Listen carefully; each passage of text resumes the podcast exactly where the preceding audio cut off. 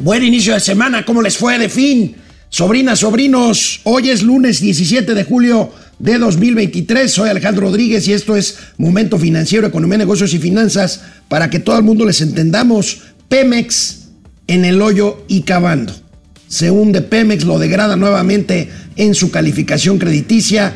La deuda sigue inmensa, los compromisos ahí están y el gobierno sigue metiéndole dinero a un barril sin fondo. Eso sí, un barril soberano, como es Petróleos Mexicanos. Y la Comisión Federal de Electricidad sale por su cuenta a buscar dinero. Buscan dinero para financiar esos proyectos pendientes, muchos de ellos comprometidos para lo que queda ya un año materialmente de esta administración. También hay problemas en el Infonavit. Crece la morosidad de créditos en el Infonavit. Alerta de fraude en el tema de reclamos de seguros de gastos médicos híjole, no me ayudes, compadre, de por sí las aseguradoras no quieren pagar y luego hay gente que quiere verles pues la cara, que a lo mejor se lo tienen merecido, pero otra vez, no me ayudes, compadre, vamos a hablar de seguro de gastos médicos. Se podrá fumar de nuevo en las zonas asignadas para ello en restaurantes. La Cámara Restaurantera gana un amparo en contra de la ley del tabaco derrama económica esperada para las vacaciones de verano que inician esta semana. Vaya que hay información y por supuesto tendremos para abrir boca, para abrir semana, gatelazos. Empezamos.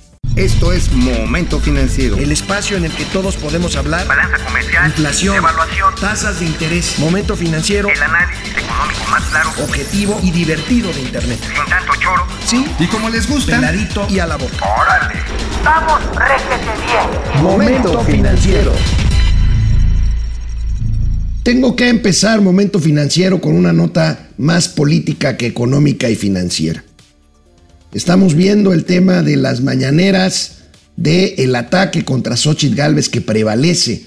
Un INE ya a la mitad, un Instituto Nacional Electoral que ya tiene ahí tres o cuatro consejeros más echados para el lado del oficialismo que para el lado de la autonomía de un órgano electoral, pues ahí más o menos con las presiones públicas, pues dice que sí, que los actos de las corcholatas son campañas, pero no les dice que dejen de hacerlo. Dicen que sean más discretitos y que lo hagan en lugares cerrados. No lo harán.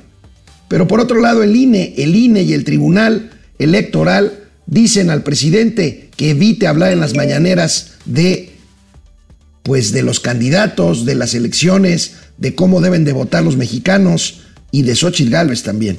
Sin embargo, el presidente hoy, hace unos momentos, pues simplemente dice que como él no lo ha notificado oficialmente, pues seguirá hablando y siguió hablando de Xochitl Gálvez y dice, cuando llegue la notificación, cumpliré la ley aunque bajo protesta. Vaya magnánimo el presidente. Presidente, no nos venda como una concesión de su parte. Usted tiene que cumplir la ley. Es el primer mexicano obligado en cumplirla. Aquí, fiel a su estilo, el presidente de la República esta mañana en el Salón Tesorería de Palacio Nacional. Bueno, vamos a cumplir eh, con todos los ordenamientos legales, como siempre lo hacemos, y con las eh, decisiones, en este caso, de los organismos electorales. Nada más que lo hacemos bajo protesta, porque es muy injusto el que el grupo de potentados que se sentían dueños de México con todo su dinero, con sus medios de información, con sus intelectuales a sueldo, estén lanzados en contra de nosotros y que las autoridades nos eh, limiten nuestra libertad, la libertad de manifestación, de expresión, la libertad de réplica, el derecho a disentir. De todas maneras, vamos a respetar, a acatar esas eh, recomendaciones, pero están muy mal acostumbrados nuestros adversarios. El derecho de réplica al que apela el presidente de la República es el que no le concedió a Xochitl Gálvez e hizo que Xochitl, Gálvez creciera hasta donde está y que los tiene muy nerviosos, tanto, tanto que el presidente volvió hoy a cometer un delito, un delito fiscal, al volver a dar detalles de los eh, clientes de las empresas de Xochitl Galvez, clientes privados. Por supuesto, también habla de los clientes públicos, que son los menos y que no constituyen un delito per se. El presidente simplemente cree que la actividad económica no se hace a través de contratos, sino a través de componendas y de pagos en efectivo en sobres amarillos. Qué pena, qué pena que el presidente siga así, pero yo sostengo este es un síntoma, porque además si usted ve las redes sociales y todas las plumas al servicio de la 4T, pues andan muy nerviosos y por eso tratan de descarrilar y tratarán de descarrilar a toda costa a cualquier personaje, hoy Xochitl Galvez, que pueda tener posibilidades de arrebatar un triunfo que hace, hace muy poco tiempo parecía imposible derrotar a Morena en la elección presidencial del próximo año 2024. Ahí lo tenemos. Y bueno, Pemex. Pemex en el hoyo y cavando. Pemex perdió este gobierno el grado de inversión. Recuerden que el grado de inversión es una calificación que otorgan empresas certificadas internacionalmente que dan calificaciones justamente a los bonos o papeles emitidos por entidades públicas y privadas de todo el mundo. ¿Esto qué tiene que ver? Mientras más alta sea la calificación, menor es el riesgo de que estos papeles caigan en impago. Y entonces en ese sentido la tasa de interés que se paga es menor. Hay algunos fondos de inversión cuyas políticas establecen que no pueden invertir en bonos que no tengan grado de inversión para protegerse ellos mismos. A partir de que los papeles no tengan grado de inversión, se paga una mayor tasa de interés, pero se asume un riesgo mayor de que estos, estas obligaciones caigan en impago. Ese es el caso de Petróleos Mexicanos, que perdió su grado de inversión con dos de las tres calificadoras grandes en lo que va de este gobierno. Pero Pemex sigue hundiéndose. Este viernes, este viernes, bueno, ahorita vamos a hablar del grado de inversión, pero Pemex se achica ¿Por qué? Porque es una empresa que pierde, porque es una empresa que le ha apostado a lo que ya no le apuestan otras petroleras, fundamentalmente a la refinación. Y Pemex se achica, pero su deuda aumenta. Y entonces en ese sentido está el riesgo de que arrastre a la deuda soberana del gobierno mexicano. ¿Por qué? Porque el gobierno mexicano le sigue metiendo dinero al barril sin fondo que es petróleos mexicanos. Vamos a ver hoy, hoy los dos principales periódicos especializados que siempre seguimos aquí para, pues, eh, digerirles la información a ustedes y podamos presentarla aquí en Momento Financiero así, digeridita, sencillita, pues los dos periódicos, el financiero y el economista, traen esta información. Por un lado, el periódico El Economista, los percances, o sea, los accidentes y el bajo desempeño alejan a Pemex de recuperar el grado de inversión comienza a verse impacto por la estrategia de la petrolera. Aquí lo anticipamos, aquí lo dijimos. Cancelaron las rondas petroleras, cancelaron los farm outs, cancelaron la posibilidad de compartir riesgo con empresas privadas y Pemex se hunde. Y se hunde además a pesar de más de 770 mil millones de pesos que ha recibido de transferencias del gobierno federal, pero pues simplemente al final del sexenio Pemex será más chica y tendrá más deuda. Esto lo señala un análisis de México Evalúa publicado por el economista. Pemex tiene una deuda de más de 110 mil millones de dólares. Una deuda inmanejable con vencimientos que ahorita vamos a ver cuál es. Desde 2020 la deuda se ha degradado y bueno, La bronca, como les decía, es el riesgo de que con estos fondos interminables de transferencias del gobierno mexicano, dinero fiscal, 770 mil millones de pesos a Pemex, pues la bronca es el riesgo de que arrastre la deuda soberana, que todavía mantiene grado de inversión la deuda soberana mexicana. Ahí está otra vez, y esto impacta en los riesgos para las finanzas públicas de Pemex, porque los apoyos de la Secretaría de Hacienda ponen en riesgo la calificación soberana. Se han invertido 980 mil millones de pesos desde 2019 y al final de cuentas no se ha reflejado en mejorar la situación de la empresa. El financiero habla de 980 mil millones de pesos, el economista de 770 mil millones. El caso es que es un dineral que va al barril sin fondo. Pero veamos estos números. 107 mil millones de dólares de deuda reportó Pemex al primer trimestre. Esto ya ronda más o menos 110 mil millones, como les estoy diciendo. Un valor contable de Pemex negativo de 95 mil millones de dólares y los gastos nada más por intereses del pago de esta deuda en 2025 serán de 13 mil millones de dólares contra 8 mil 200 millones de dólares en 2022. O sea, los pagos por intereses nada más de la deuda habrán subido alrededor de 5 mil millones de dólares nada más entre 2022 y 2025. ¿Por qué? Pues por tasas de interés más altas y por un tipo de cambio ese que tanto celebran por ahí algunos que no le entienden, que simplemente no le entienden, pues hay aquí una de las consecuencias. Aquí el saldo, pero veamos los próximos vencimientos de deuda. Fíjense, los recursos financieros que ha recibido Pemex en el sexenio no han sido suficientes para reducir sus compromisos financieros. Ya vimos, 900 mil millones de pesos según el financiero, 770 mil millones de pesos según el economista. Y bueno, aquí los vencimientos. En este año, 2023, 103.794 millones de pesos. 103.794 millones de pesos. En el 2024, 77.800 millones de pesos. En el 2025, 87 mil millones de pesos.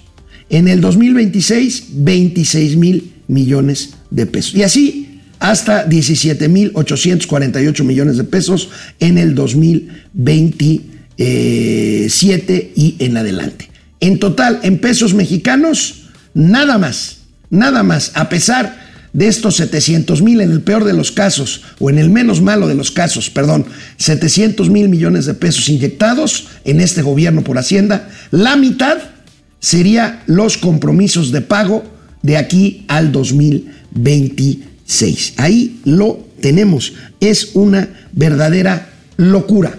Es una verdadera locura de pues simplemente seguir apelando a una falsa soberanía que no nos hace sino hundirnos más en una industria petrolera que ni nos va a sacar de problemas, en una refinería de dos bocas que no nos va a sacar de problemas, en una refinería de Deer Park que compró Pemex y que bueno, tiene buenos números, ahí está, pero en un negocio que ya no lo es, el de la refinación de petróleo. Por eso, por eso, por todo esto que son cuestiones estructurales de fondo en materia financiera, por si esto fuera poco, vienen los problemas por falta de mantenimiento, ya hemos dado las cifras, y las consecuencias, muchos accidentes en lo que va del sexenio, en lo que va de la 4T, que hacen un elemento adicional que hizo tomar la decisión a la calificadora Fitch el viernes pasado de rebajar, degradar aún más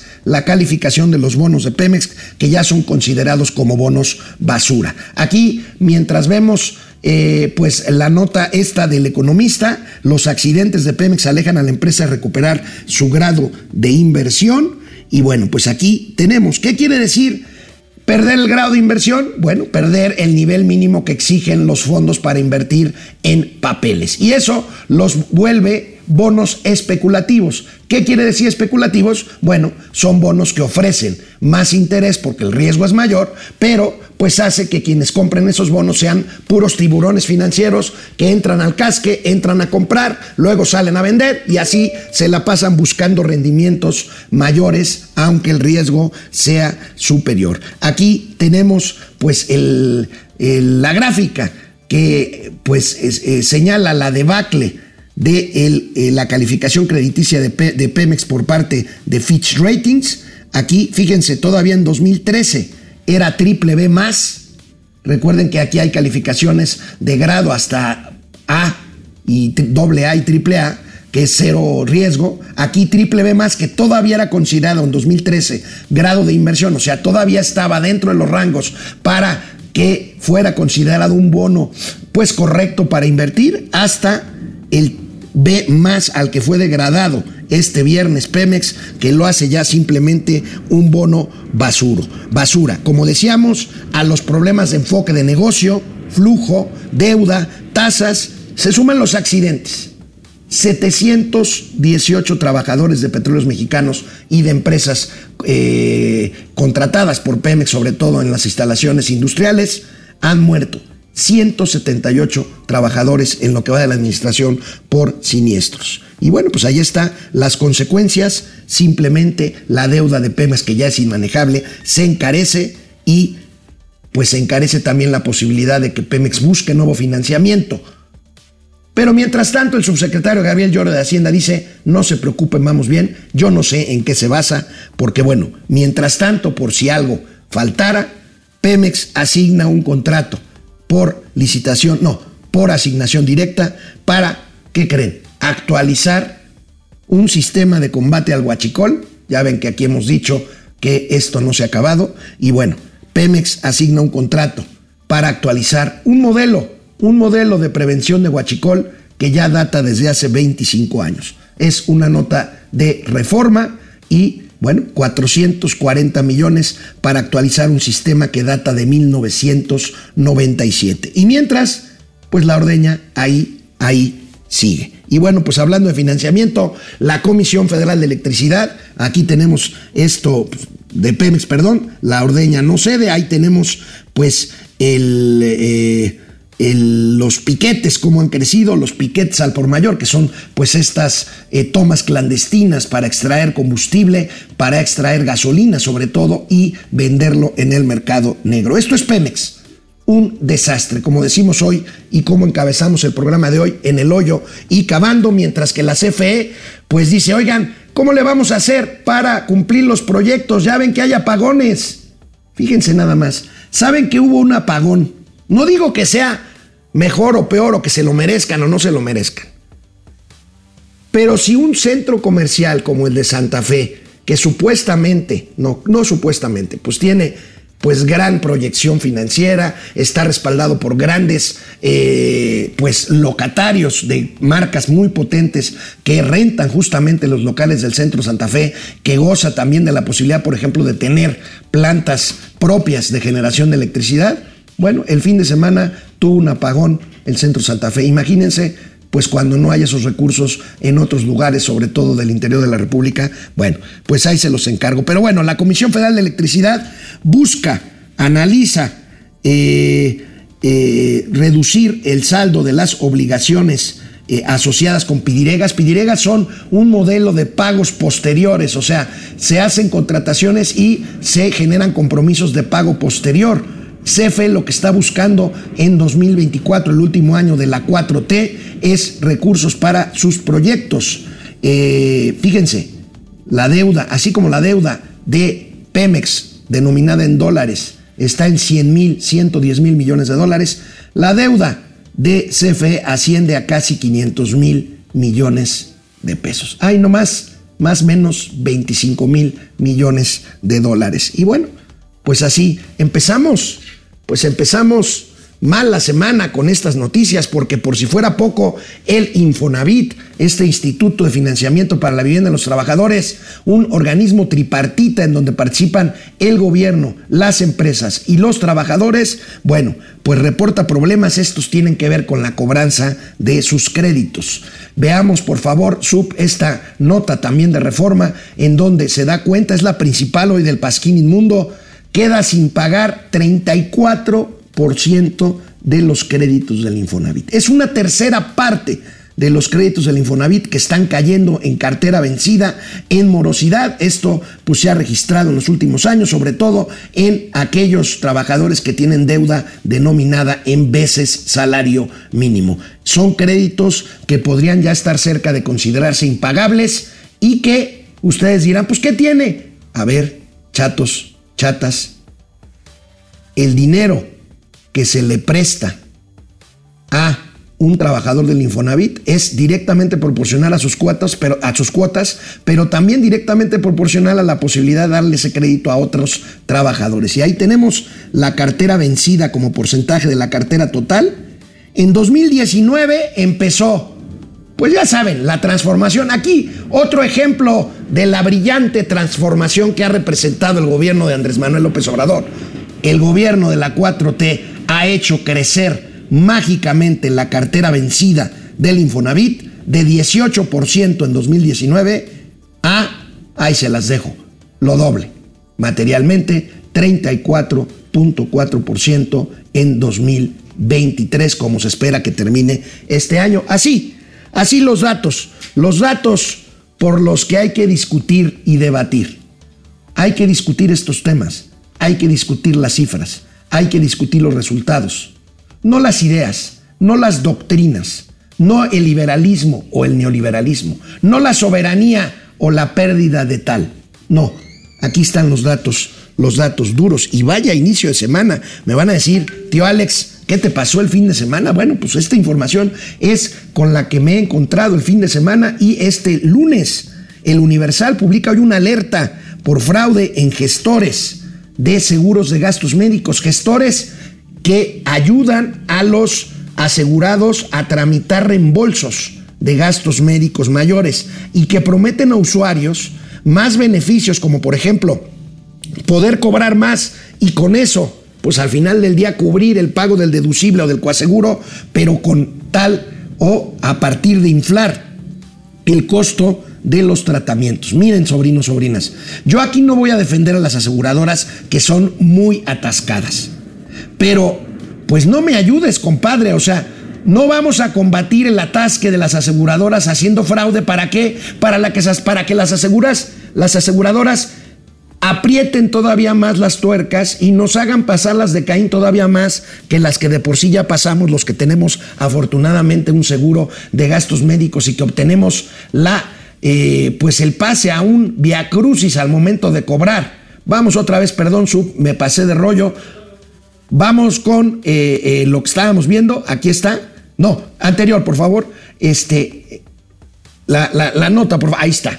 Exageran padecimientos para defraudar con seguros. O sea, otra vez, insisto, aquí no me estoy poniendo al lado de las aseguradoras, pero no hagamos cosas que empeoren la situación.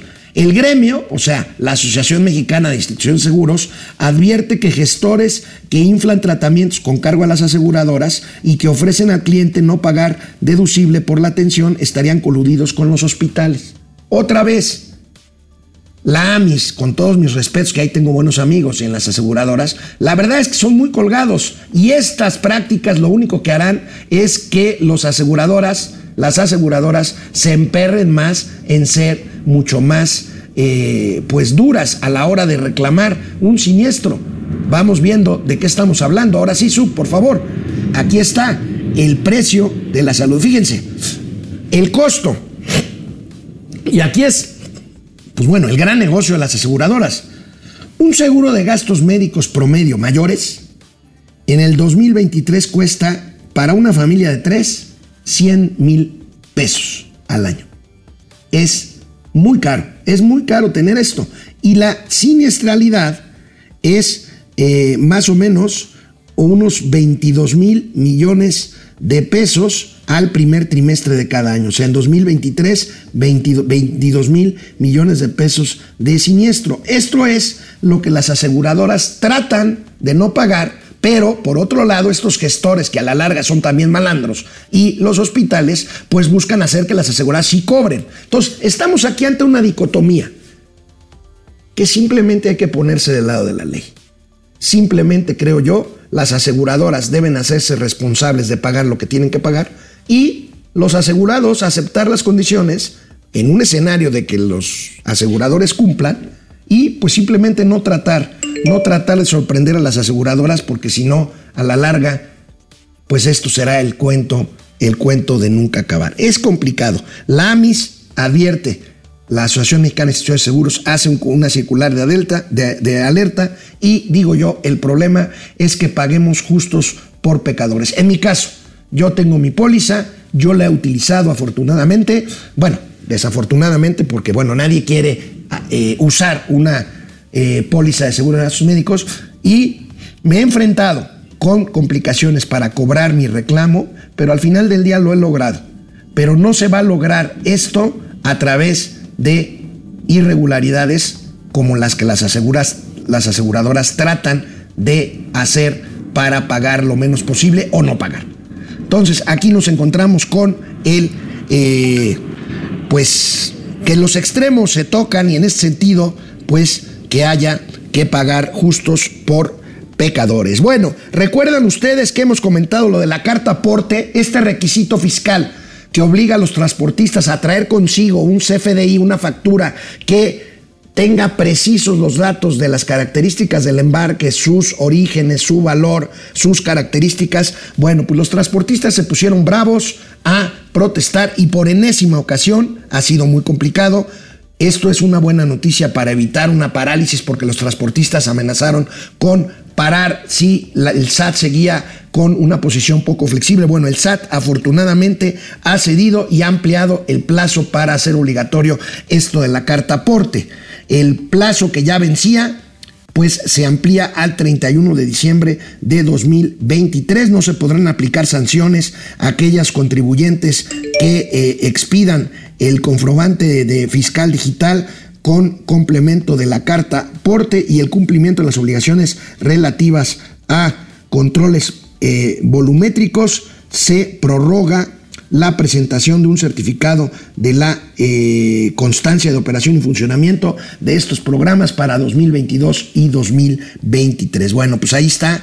Vamos a ver qué pasa el 31 de diciembre de este año. Vamos a ver si ah, el SAT se pone las pilas y pues prepara un poco mejor a los transportistas. Muchos de ellos no son, no crean que son las grandes cadenas o los grandes empresarios que tienen flotillas grandes de eh, camiones y tractocamiones, sino muchas veces aquí estamos hablando del empresario pequeño que tiene uno o dos camiones, probablemente un camión que él mismo maneja el empresario y que aquí tienen problemas con los eh, requisitos, con los requisitos de carácter fiscal. Voy llegando a la mitad de momento financiero, voy a ver quiénes están por ahí conectados, sobrinas, sobrinos, qué me dicen, qué me preguntan y vuelvo con más información aquí a Momento Financiero.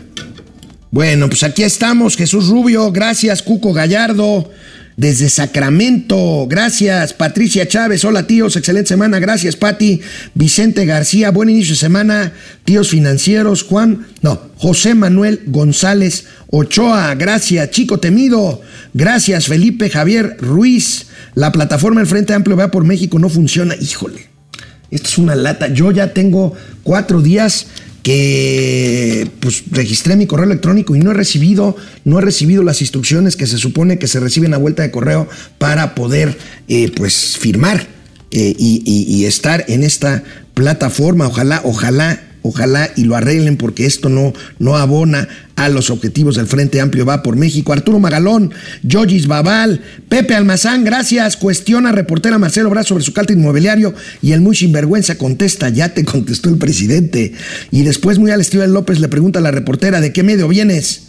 y descalifica a la reportera con su risita. Bueno, aquí está, la corcholata más tramposa es Claudia, dice José Almazán Mendiola. Bueno, pues ahorita vamos a ver los gatelazos, híjole. Minerva Barrón ya fastidia con la misma cantaleta. Pues sí. Santiago Arzate desde Puebla, gracias. Marian Garrido desde Zacatlán, también en el estado de Puebla. Tavo Rivera desde Mexicali, ¿cómo está la temperatura? ¿Cuánto están, Tavo? José Lo Aguilera, Oscar Márquez. El ejército se hará cargo de Pemex. Ah, qué idea genial. Bueno, Ángeles Ábalos, ¿cómo estás, Ángeles? Luis Alberto Castro, Roberto Ramírez, gracias, Tello Honk. Buenos días. Ojalá puedan felicitarme por mi, por mi cumpleaños. Tello Honk, feliz cumpleaños. Venga, ingeniero. Felicidades, porque cumple año. Hoy por ser día de tu santo, te venimos a cantar. Felicidades al buen Tello Honk, el coyotazo. Eh, den like y compartan, dice Yoyis Babal, háganle caso, por favor. Saludos, dice Juan Román desde Coyoacán. Gracias, Ángeles Puga. Por fin en un en vivo, gracias desde Querétaro. Gracias, Ángeles, por vernos en vivo, por verme en vivo. Ruth Gómez. Justo porque las aseguradoras son malandras, muchos no las contratamos. A veces no hay de otra, Ruth. Yo, por ejemplo, no tengo de otra. No tengo de otra. Más que, este, miren, a ver, sí tengo de otra, que es el seguro social. Afortunadamente, y para muchos es una gran opción y la única opción, con todos los problemas que tiene el IMSS. Pero vaya, yo te voy a decir una cosa. Yo tengo muchos años, no les voy a decir cuántos, bueno, muchos, muchos, pagando una póliza de seguros de gastos médicos. Sería un despropósito perderla y de perder la antigüedad y dejarla de pagar. Ese es, ese es el motivo. Ahora, hay quienes no tienen seguro social y su única opción es pagar y hacer el esfuerzo de pagar una póliza privada de gastos médicos. Sergio Romero, Guillermo Machado, bonos basura, así es el gobierno de AMLO, pues sí, Danger Villago MX, el gobierno no sabe administrar cómo es posible que una empresa con monopolio esté tan endeudada solo en México. Pues sí, Danger. Bueno, sondeo de momento financiero.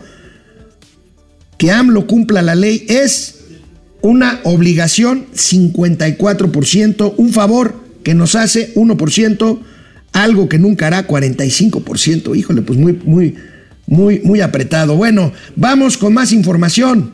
Voy a hablar de otros temas que nos competen en materia financiera y en materia que, eh, pues más allá de la macroeconomía, nos, nos compete a todos, a todos los que estamos atentos a estos temas y que me hacen favor de seguirme en Momento Financiero. Se va a poder fumar otra vez en los restaurantes de México. Para algunos será una mala noticia, para otros es una buena noticia. Vámonos. Esta semana, sobrinas, sobrinos, inicia el periodo vacacional de verano.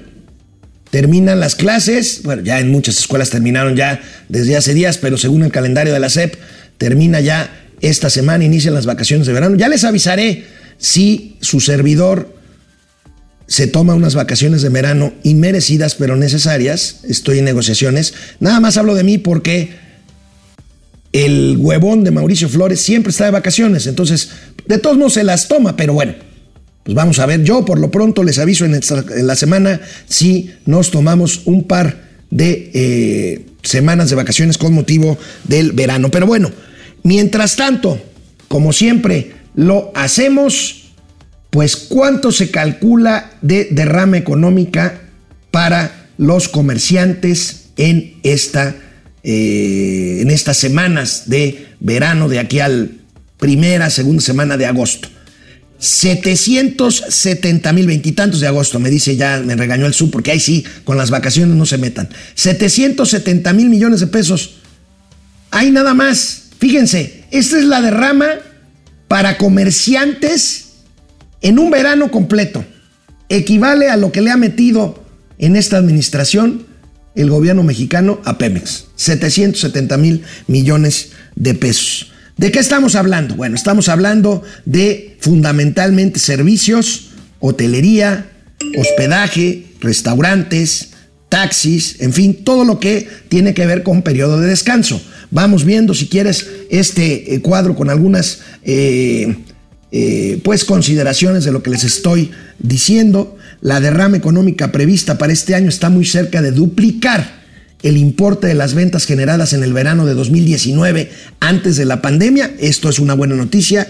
400 mil millones de pesos. Aquí serán casi 800 mil millones en este año.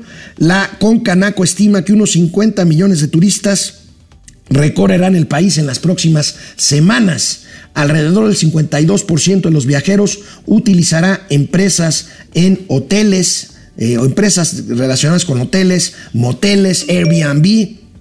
27% se quedará con conocidos y bueno, pues los más beneficiados en esta temporada será el sector alimentos y bebidas, restaurantes y los relacionados con el alojamiento. Y hablando de restaurantes, esta noticia que, insisto, genera pues eh, diversas reacciones, unas para un lado, otras para el otro. Bueno, el caso es que la Cámara Nacional Restaurantera anuncia, anuncia que han ganado un amparo, un amparo, este que ya había logrado algún restaurante en lo individual o algunos restaurantes en lo individual, bueno, ya hay un amparo a nivel Cámara de Restaurantes en contra de la ley antitabaco y por lo tanto los restaurantes podrán ofrecer de nuevo la posibilidad de fumar en zonas destinadas para ello, fundamentalmente las terrazas. Y bueno, pues aquí, aquí tenemos este, esta noticia.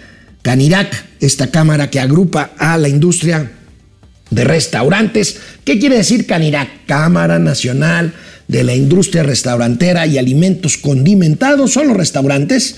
Y bueno, ganaron el amparo ante el decreto de control de tabaco. Para que, para que el eh, más o menos 17% eh, de los hombres y 5% de las mujeres que fuman puedan hacerlo en lugares destinados para ello en los restaurantes. Aquí el sub, que es una persona eh, pues muy firme en sus convicciones, casi me mienta la madre porque él era de los que disfrutaban las terrazas sin fumadores, pues como dijo don Teofilito, ya se chingó el sub, porque pues eh, si quiere ir a las terrazas, pues tendrá que eh, pues soportar estos, estos humores de quienes fuman cigarrillos en las terrazas destinados para destinadas para ello. Bueno, pues aquí otra noticia que tiene que ver con una autorización.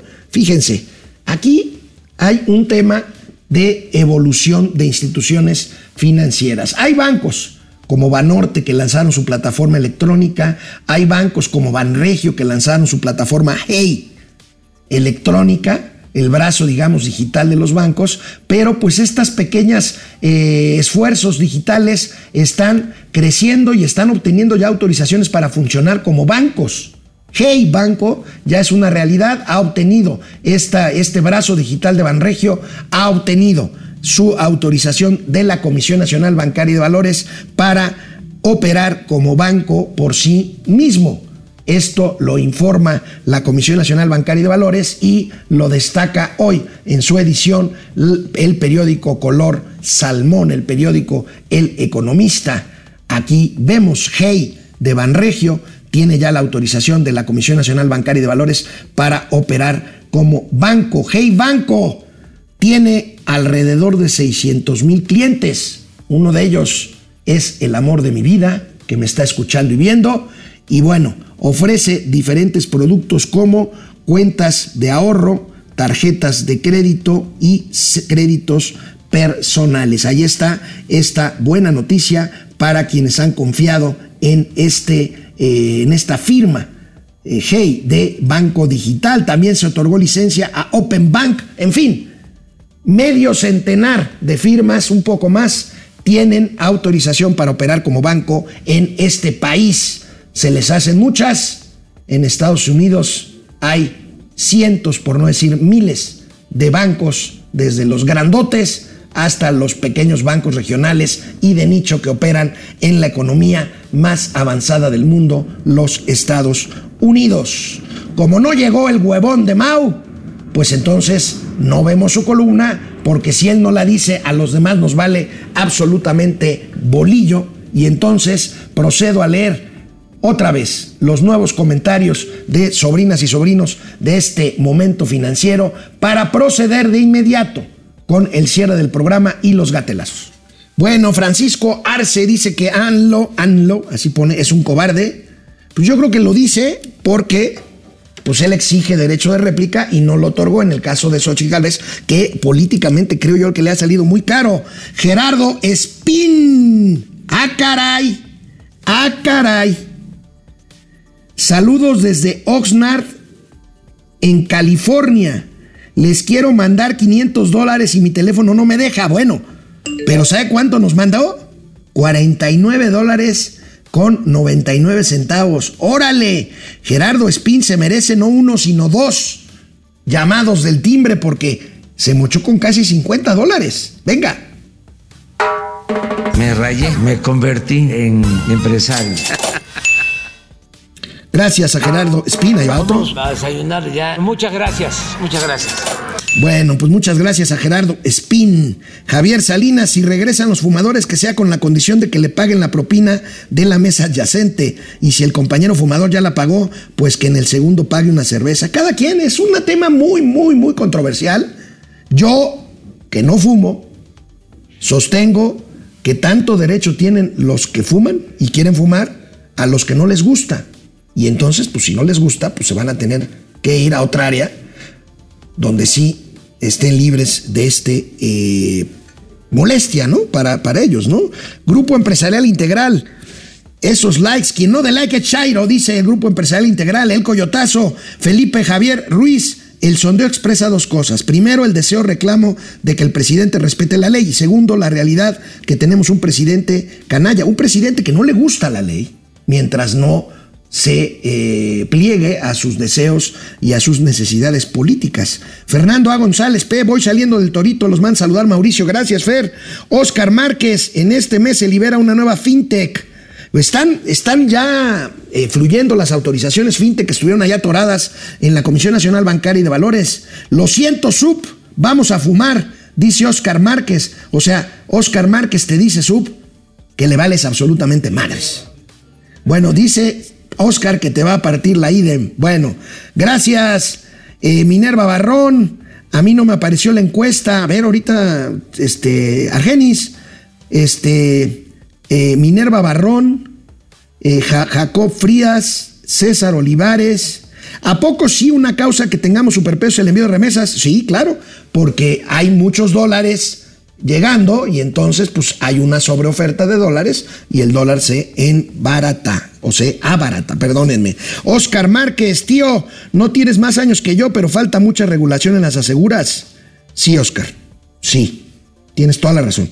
Insisto, yo sería el último en defender a las aseguradoras, nada más que hay veces que no hay de otra. Ahora, insisto, si para combatir el agandalle de las, de las aseguradoras hay que hacer tranzas como ellos las hacen, pues entonces vamos a llegar a un círculo vicioso del cual nunca vamos a terminar.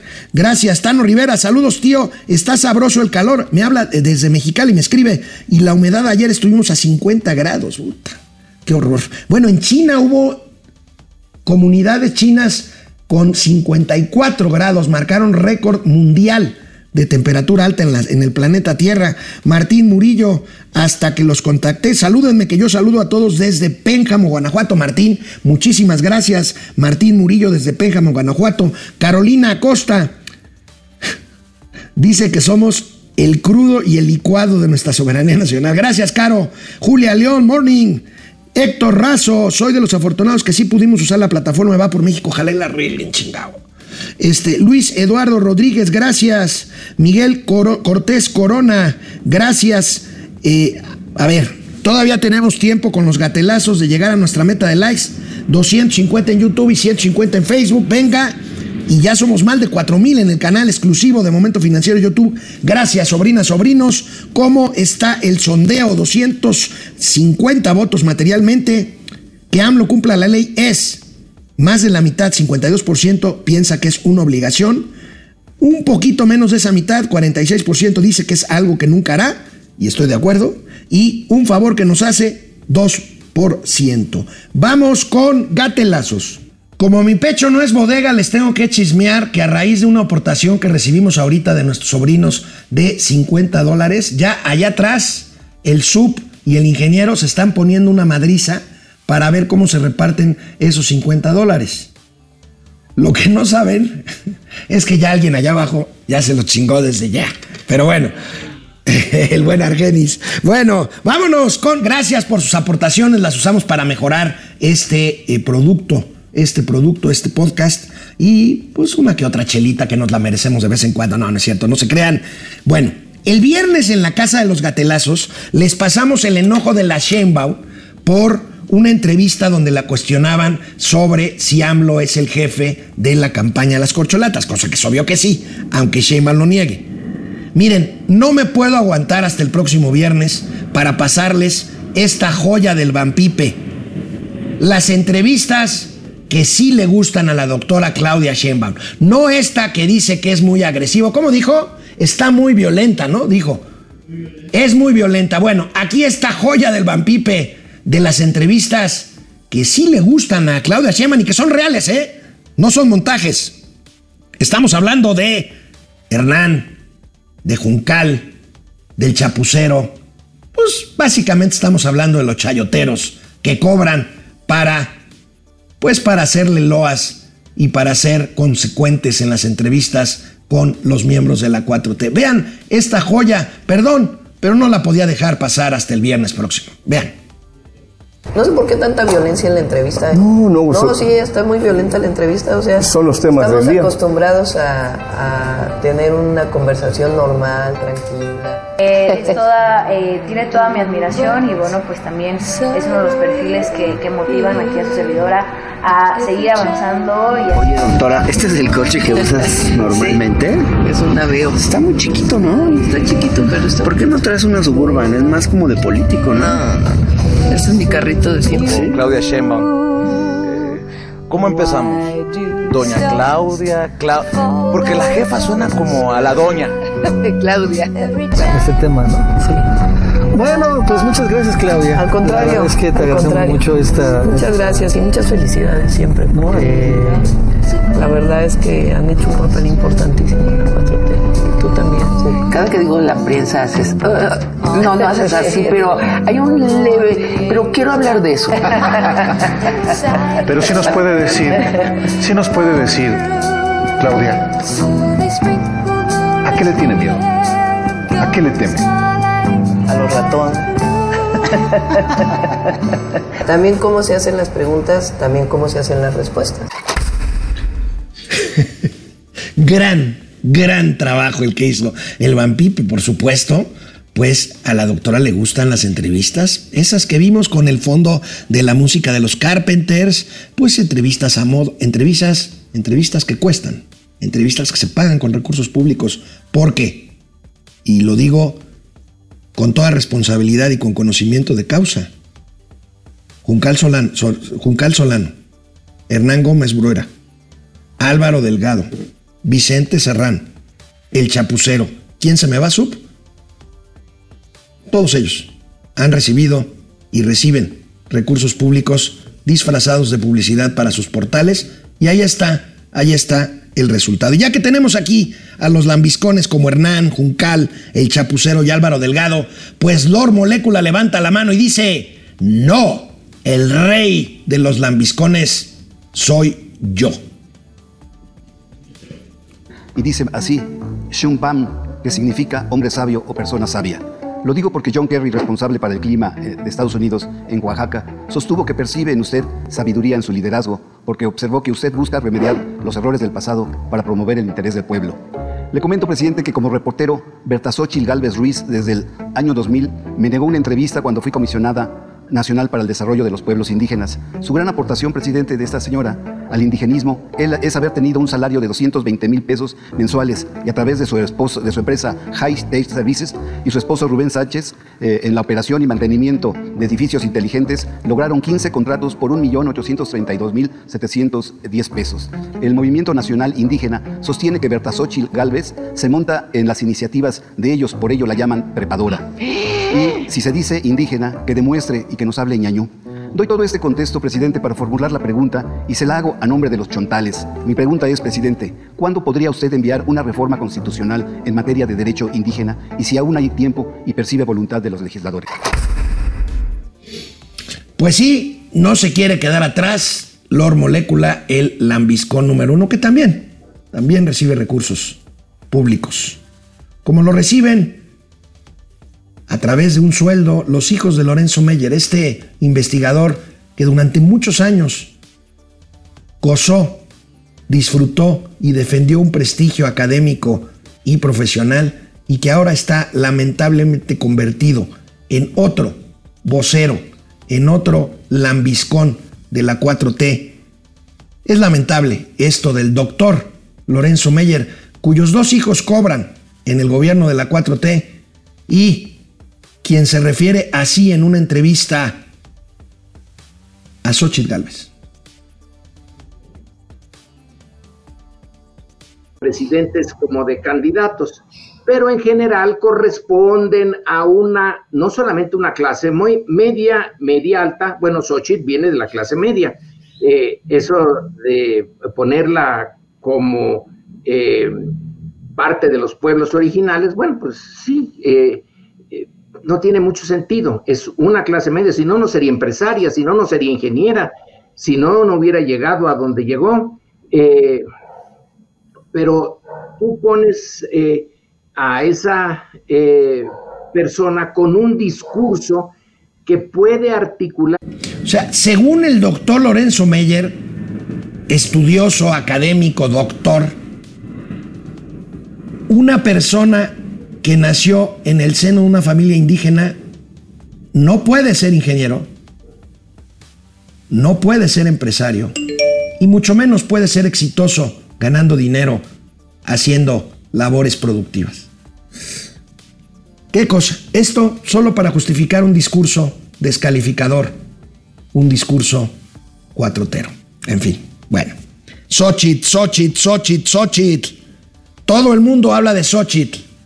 ¿Recuerdan el video este de Hitler enojado en una película cuando cae el búnker nazista en Berlín, que ha sido objeto de cientos de memes. Bueno, pues aquí, a petición de uno de nuestros sobrinos que nos lo manda, y se lo agradezco muchísimo, Hitler se enoja, se enoja porque Xochitl va creciendo por culpa de Hitler. Es ist dem Feind gelungen, die Front zu. Im Süden hat der Gegner Zossen genommen und stößt auf Stahnsdorf vor. Der Feind operiert jetzt am nördlichen Stadtrand zwischen Frohnau und Pankow und im Osten ist der Feind bis zur Linie Lichtenberg-Marsdorf-Karlshorst gelangt. Mit dem Angriff Steiners wird das alles in Ordnung kommen. Mein Führer, Steiner. Steiner konnte nicht genügend Kräfte für einen Angriff massieren. Der Angriff Steiner ist nicht erfolgt.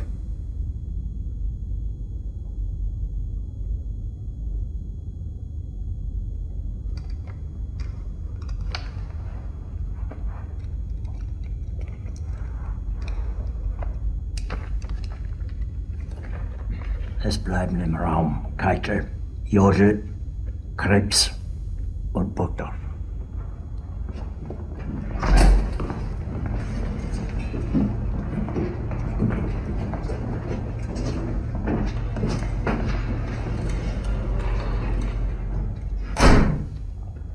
Ein Befehl! Der Angriff Steiners war ein Befehl! Wer sind Sie, dass Sie es wagen, sich meinen Befehl zu widersetzen? So weit ist das also gekommen. Das Militär hat mich belogen! Jeder hat mich belogen, sogar die SS! Die gesamte Generalität ist nichts weiter als ein Haufen niederträchtiger, treuloser Feiglinge! Mein Führer, ich kann nicht zulassen, dass die Soldaten, die für Sie verbringen... Nicht als Feiglinge! Verräter, Versager! Mein Führer, was Sie da sagen, ist ungeheuerlich! Die Generalität ist das Geschmeiß des deutschen Volkes! Sie ist ohne Ehre! Sie nennen sich Generale, weil Sie Jahre auf Militärakademien zugebracht haben, nur um zu lernen, wie man Messer und Gabel hält! Jahrelang hat das Militär meine Aktionen nur behindert! Es hat mir jeden nur ersichtlichen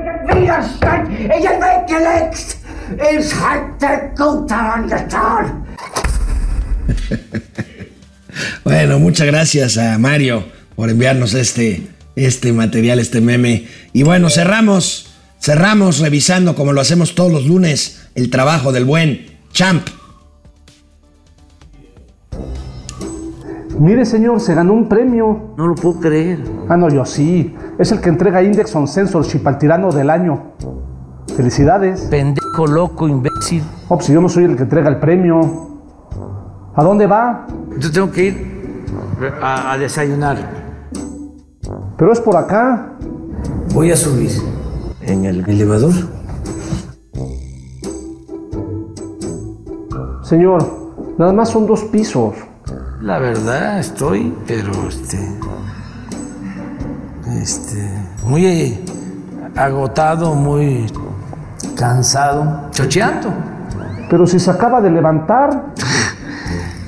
Casi no pude dormir. Pues no, con una siesta de seis horas a cualquiera se le espanta el sueño. Pues sí. Ándele, vámonos por la escalera. Este elevador no se ve en muy buen estado. Tienes miedo. ¿Yo? No.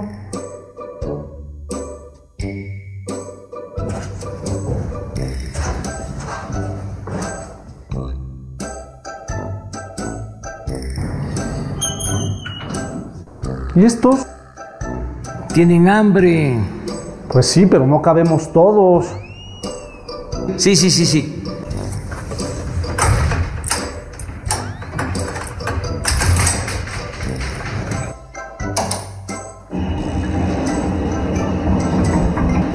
Matatero, tero, la.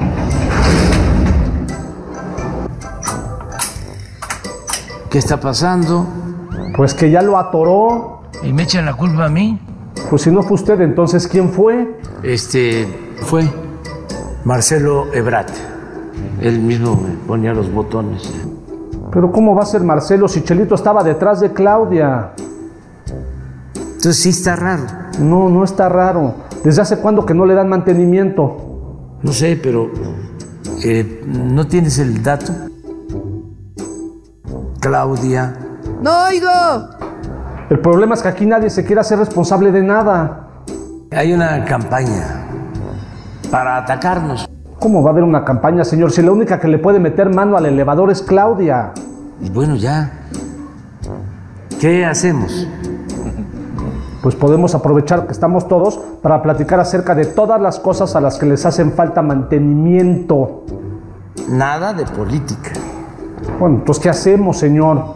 El que no brinque es charro. El que no brinque es charro. Sin brincar. Ya estuvo. Mira, así está asustadísimo. Pues sí, si se cae esto nos caemos todos, ¿eh?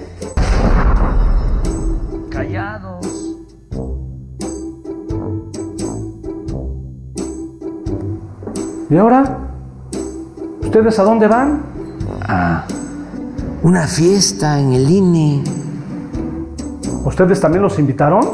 No. Entonces. Bueno, ahí se juntó otro, otro que ya habíamos visto, pero bueno. Sobrinas, sobrinos, empezamos semana. Ya les aviso si consigo vacaciones. Ahí, ahí les voy hablando, ahí, ahí les voy diciendo. Nos vemos mañana, martes.